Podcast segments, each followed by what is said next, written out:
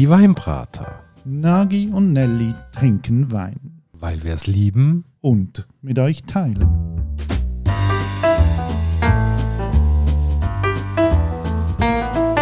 Hoi Nagi. Gianelli. Und hallo liebe Hörerinnen und Hörer zu einer neuen Folge der Weinbrater. Heute gehen wir ins Wallis und mit dem Wallis habe ich bis jetzt nicht so viel Glück gehabt, Nagi. Warum hast du denn mit dem Wallis so Pech gehabt? Also das Wallis ist eine von diesen Weinanbauregionen in der Schweiz und ich warte immer darauf, dass mir mal so einen richtig guten Walliser äh, unterkommt, aber bis jetzt habe ich einfach immer nur so, so Massenabfüllzeug gehabt aus dem Wallis. Ich habe einfach bis jetzt noch nie das Glück gehabt, dass ich mal irgendeinen tollen Walliser auf dem Tisch haben. Grundsätzlich kann man überall in, in Fusselhammer reinlaufen, liebe Nelly. Aber auch im Wallis gibt es gute Produzenten, weil das Tal profitiert ja von einer sehr tollen Exposition. Die Römer haben auch dort schon zu alten Zeiten den Weinbau eigentlich dort angebracht und dafür gesorgt, dass dort wirklich auch eine lange Tradition besteht tut jetzt, äh, wenn es ums Winzern und ums Weinmachen geht? Ja, das bezweifle ich auch gar nicht. Ich sage einfach, bis jetzt habe ich das Glück noch nicht gehabt, so eine Flasche zu kommen, die mich begeistert hat. Das hat eigentlich ganz banale Gründe, dass man einfach die Chance irgendwie nie hat, dass es einmal irgendwie wieder fährt. Oder ich muss sagen, mit Wallis habe ich mich auch nie so tief befasst als Weinbaugebiet. Also da habe ich auch ein bisschen mangelndes Wissen, was ich mir da soll kaufen. Aber du hast ja heute einen Walliser mitgebracht und da würde mich jetzt erst mal interessieren, wieso haben wir da einen Walliser heute auf dem Tisch, Nagi? Ganz klar,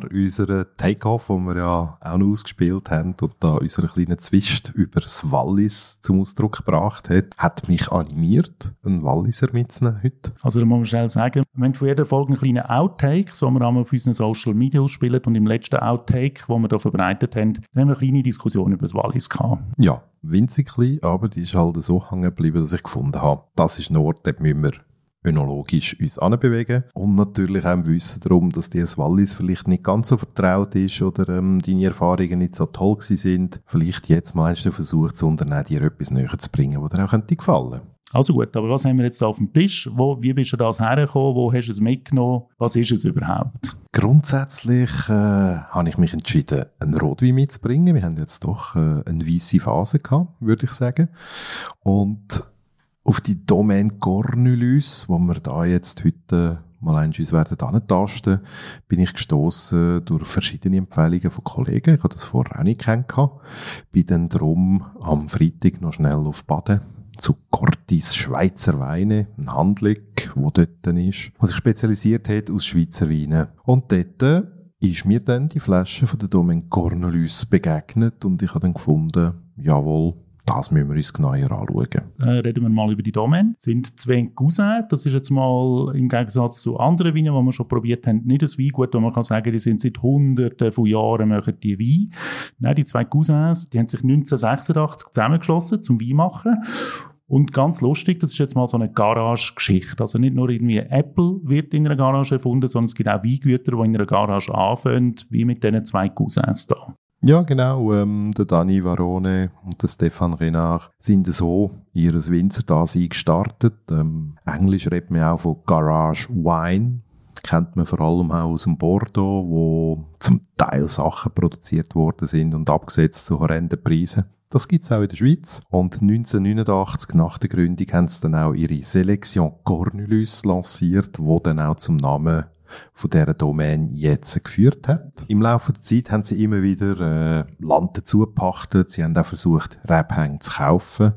1999 ist es dann so wie gewesen, dass sie den Clos de Corbassière was sie als wirklich ähm, das Herzstück, als die qualitative Spitze von ihrem Weingut anschauen und bezeichnen, dürfen erwerben, haben dann in dem Jahr auch auf biodynamischen Weinbau umgestellt und sich quasi so ein bisschen den Ruf der Terroiristen erarbeitet. Schon ein interessantes Wort Terroir, wenn man nämlich die Gegend anschaut. Im Internet gibt es auch Videos über die Hänge wo sie die, den Wein anbauen. Und das sind also wirklich so ganz steile Berghänge, terrassiert, ähm, in so ganz kleine Parzellen, dann eine neben der anderen. Man sieht noch so zerklüftete Fels, die sich durchzieht. Also das ist eine Steillage, das wird auf Trockensteinmauern, hat man da Unterlagen geschaffen, um nachher Reben aufzuziehen. Also wenn so das anschaue aus der Luft, muss ich sagen, hm, das schmeckt nach ganz viel Arbeit, die man dort muss leisten muss, um die Reben zu ernten. Also zum einen sicher ganz, ganz viel Handarbeit, aber bist du wirklich am Krüppeln und am Krampfen, deutsch gesagt.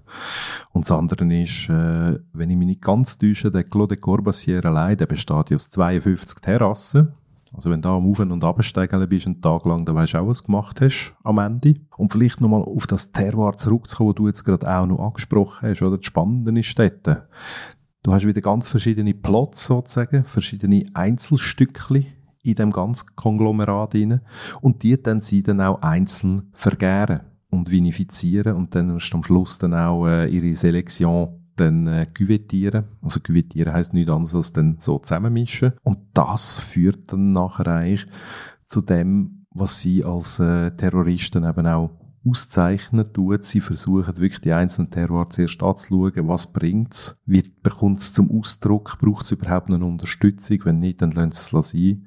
Oder eben versuchen dann die besten Eigenschaften miteinander zu kombinieren. Also wenn man die zwei Cousins anschaut, das sind ja super interessante Persönlichkeiten. Also erstens mal sehen sie sich fast aus zum Verwechseln ähnlich. Beide haben eine Glatze. Ja, wie aus einem iPad. Ja, und beide haben auch irgendwie, finde ich, so ein bisschen Rockstar-Attitüde. Also die sind mit Leidenschaft dabei und ich habe auch irgendwo gelesen, sie behandeln Treiben so, als ob es ihre eigenen Kinder sind. Und ich glaube, sie sagen auch von sich selber, wir haben eine Vision, wie der Wein soll sein, die wir herstellen und das soll einfach qualitativ verheben. Also die können wirklich arbeiten, die krampfen, die machen, die haben ein höheres Interesse, dass das, was sie machen, auch ihre Leidenschaft zum Wein machen, widerspiegelt. Ist auch etwas, was sich bei mir durchzieht, bei diesen Winzern, die ich bis jetzt kennengelernt habe und ähm, wirklich der Biodynamie und dem Terroir-Gedanken verbunden sind. Das sind Leute, die legen Wert darauf, dass es A, natürlich läuft, Sie sagen auch, der Wein, der wird im Rebberg gemacht, nicht im Keller.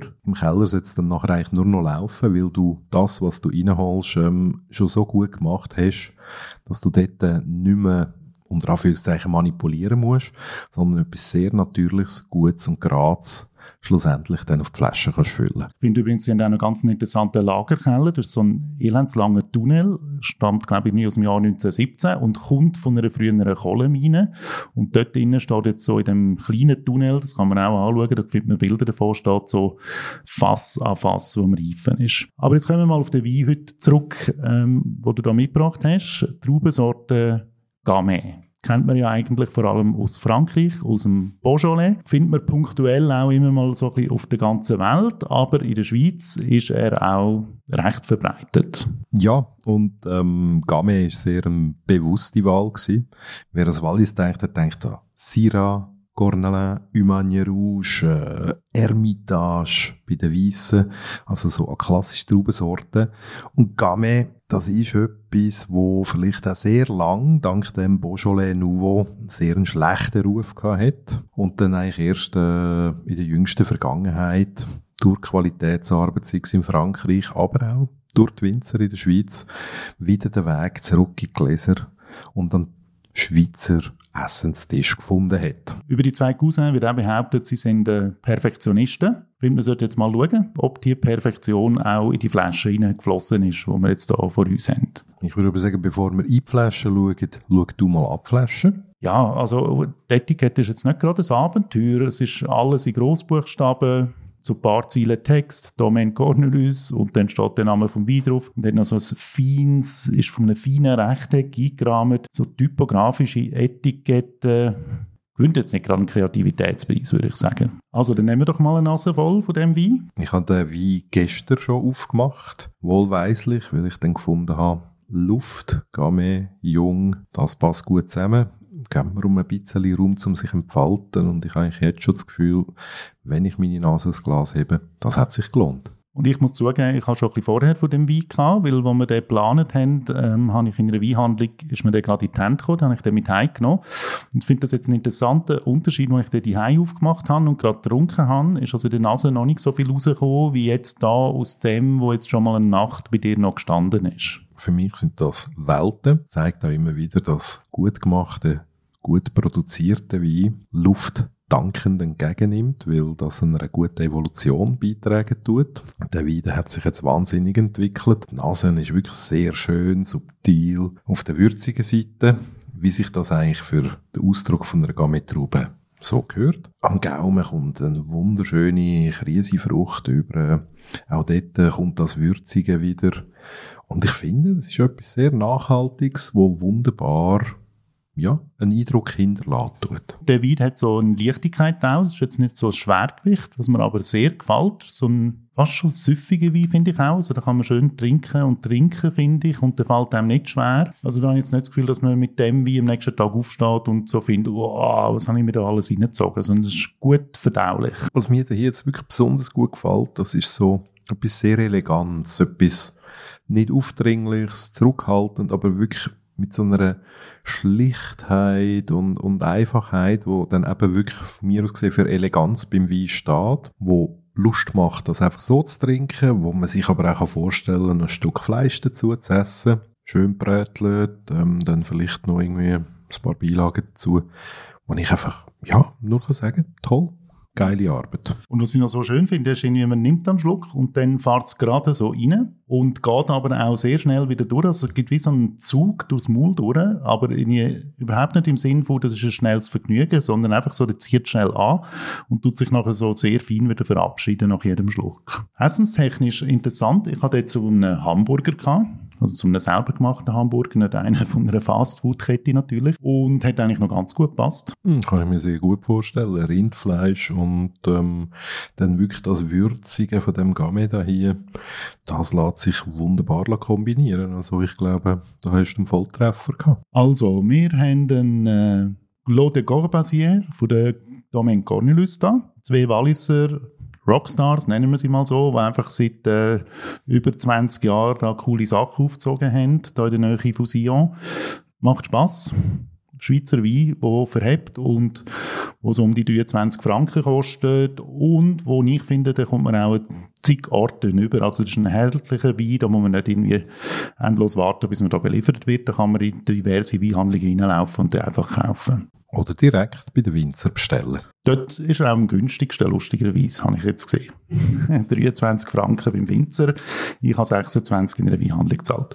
So, wenn ihr wollt, äh, euch ein eigenes Bild von dem Wein oder über die Etikette oder über alles, was wir dazu erzählt haben, machen, geht auf unsere Homepage www.dieweinbrater.ch. Ihr seht das Foto von der Etikette und erfahren auch, wo man den Wein kaufen kann. Ja, das wäre es. Macht's gut. Wir hören uns in zwei Wochen wieder und eine gute Zeit bis dahin. Tschüss, Nagi. Ciao, Nelly.